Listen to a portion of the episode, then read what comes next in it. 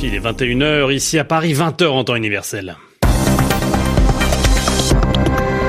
Loïc Bussière. Bonsoir, bienvenue si vous nous rejoignez pour votre journal en français facile, journal que je vous présente ce soir en compagnie de Sébastien Duhamel. Bonsoir Sébastien. Bonsoir à tous.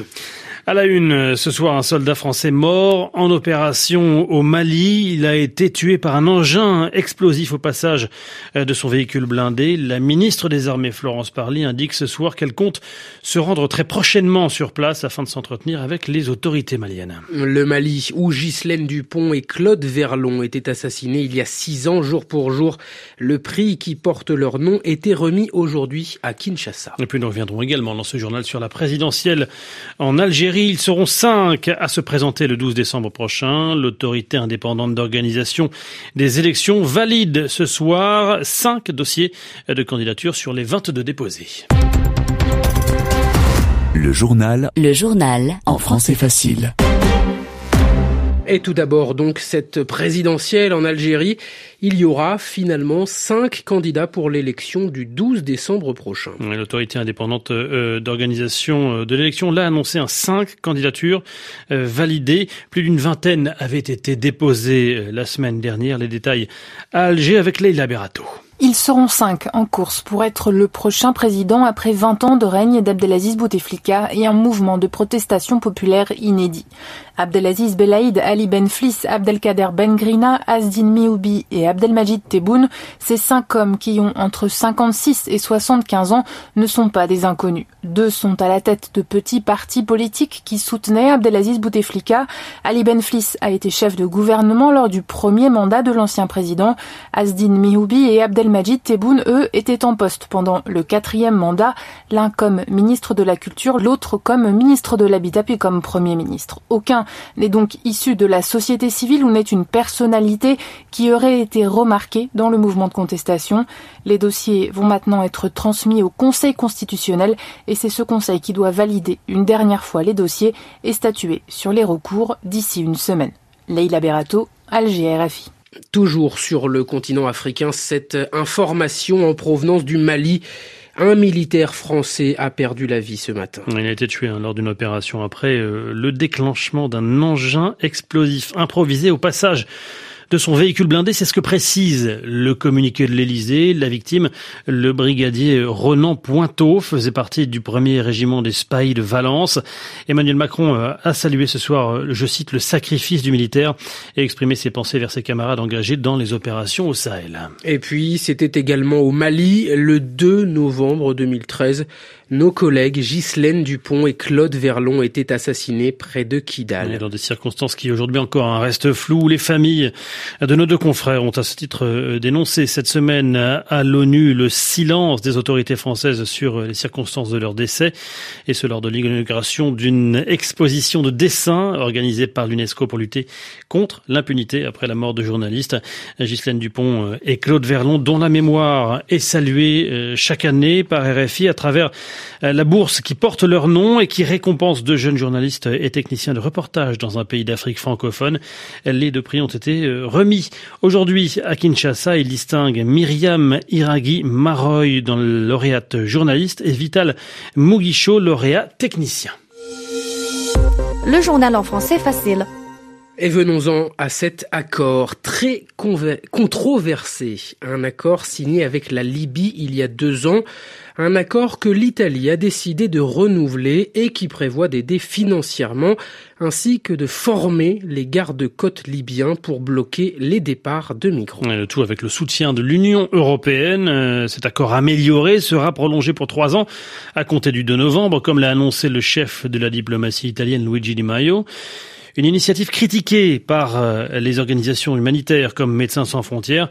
Écoutez les explications de Marco Bertotto, il est responsable des affaires humanitaires pour MSF en Italie. Le gouvernement italien propose le renouvellement de l'accord en introduisant des changements censés améliorer la situation dans les camps de détention et de promouvoir les programmes d'évacuation et de relocalisation à l'étranger des migrants et des réfugiés détenus dans les centres de détention. Selon nous, ces modifications proposées par le gouvernement italien ne sont que du maquillage humanitaire, dans le sens où l'on annonce de grands changements, mais au final, ces changements ne sont que mineurs et surtout inefficaces, car inapplicables dans le contexte libyen actuel. Ces modifications n'auront finalement aucun impact sur le contenu de l'accord qui prévoit, au fond, le rapatriement des gens en Libye.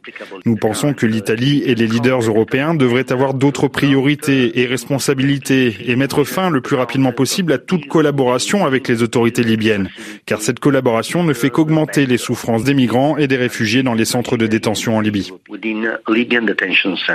Marco responsable des affaires humanitaires pour Médecins sans frontières en Italie, joint pour euh, RFI par Yelena Tomic. RFI, 21h passées de 5 minutes à Madrid, la capitale espagnole qui accueillera la COP 25 le mois prochain. Du 2 au 13 décembre précisément, la conférence internationale sur le climat devait se tenir au Chili. Le président chilien Sébastien Pinera a dû y renoncer en raison de la crise sociale qui secoue son pays. Pour Madrid, c'est donc une course contre la montre qui a commencé. Les autorités nationales, régionales et municipales ont commencé à travailler pour parvenir à résoudre les problématiques de temps. Sur place, les, les précisions de François Musso. Pour se préparer à recevoir un sommet aussi important que celui du climat, une ville a besoin de beaucoup de temps, jusqu'à deux années. Madrid va devoir le faire en seulement un mois. Et ce, avec toutes les difficultés que suppose un tel défi logistique. Au total, ce seront 25 000 personnes pendant une dizaine de jours. C'est la raison pour laquelle la ministre de la Transition climatique, Teresa Rivera, a immédiatement saisi les administrations locales, la région et la municipalité de Madrid pour travailler ensemble. Pour autant, malgré le peu de temps disponible, la capitale espagnole dispose de sérieux avantages. Les transports publics sont de bonne qualité, la sécurité est aussi un des points forts de la ville. Quant à la capacité hôtelière, elle est de 90 000 lits et le patronat hôtelier a assuré être en mesure d'absorber l'énorme quantité d'assistants au sommet. Autre atout, le parc d'Ifema, qui héberge ce genre de gros événements situé proche de l'aéroport et assez vaste pour accueillir aussi bien les réunions et les négociations officielles que les rencontres de scientifiques ou des ONG. Quant au nouveau maire, José Luis Almeida, il se montre enthousiaste et voit ce sommet comme une revanche sur les Jeux Olympiques, la capitale ayant été une candidate malheureuse depuis 2008. François Musso, Madrid, RFI. En bref, Loïc, toujours au chapitre environnement, Londres fait marche arrière sur le dossier du gaz de schiste. Le gouvernement britannique annonce suspendre la facturation, la fracturation plutôt hydraulique destinée à extraire du sous-sol euh, du gaz de schiste en raison des risques de secousses sismiques, un rétro-pédalage entre guillemets sur ce sujet impopulaire alors que débute la campagne des législatives. Au Brésil, le tanker grec désigné comme responsable de la marée noire qui touche le nord-est nie toute implication. hier, les autorités brésiliennes affirmaient que le navire était le principal suspect dans ce dossier. Euh, sa société, Delta Tankers Limited, explique ce samedi que le tanker qui reliait le Venezuela à la Malaisie est arrivé à sa destination sans avoir eu aucun problème pendant son voyage et qu'il a déchargé l'ensemble de sa cargaison sans aucune perte. Allez, les sports pour euh, refermer ce journal avec la finale du Masters 1000 de Paris-Bercy. Elle opposera demain Novak Djokovic à Denis Chapeau Valov, le Canadien euh, de 20 ans, qui a profité, et ce fut le coup de tonnerre d'ailleurs de la journée, du forfait de Rafael Nadal juste avant euh, la demi-finale euh, qui devait les opposer. L'Espagnol s'est blessé aux abdominaux à l'entraînement. Il n'est donc pas encore cette année, ce n'est pas encore qu'il remportera le tournoi parisien de fin de saison. Et c'est une déception pour le directeur du tournoi, Guy Forget. On a vu un très très bon Rafael Nadal depuis le début du tournoi. Il arrivé tôt pour se préparer ici. Et puis bon, malheureusement, il m'a appelé pour me dire que voilà, il avait fait une dernière échographie avec un test juste avant euh, encore euh, euh, un quart d'heure de rentrer sur le terrain et que voilà, il n'arrive pas à servir.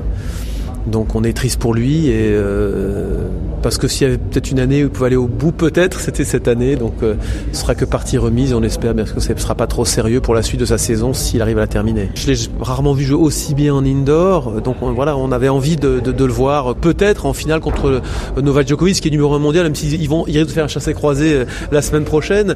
Mais c'était vraiment, ça aurait pu être euh, en gros la, finale de rêve. Donc on va avoir une finale extraordinaire, bien entendu avec le numéro 1 mondial contre la nouvelle génération Chapeau Valov.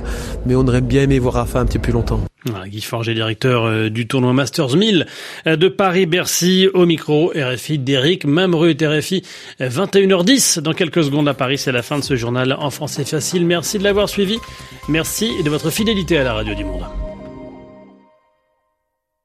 Qu'est-ce que tu regardes? C'est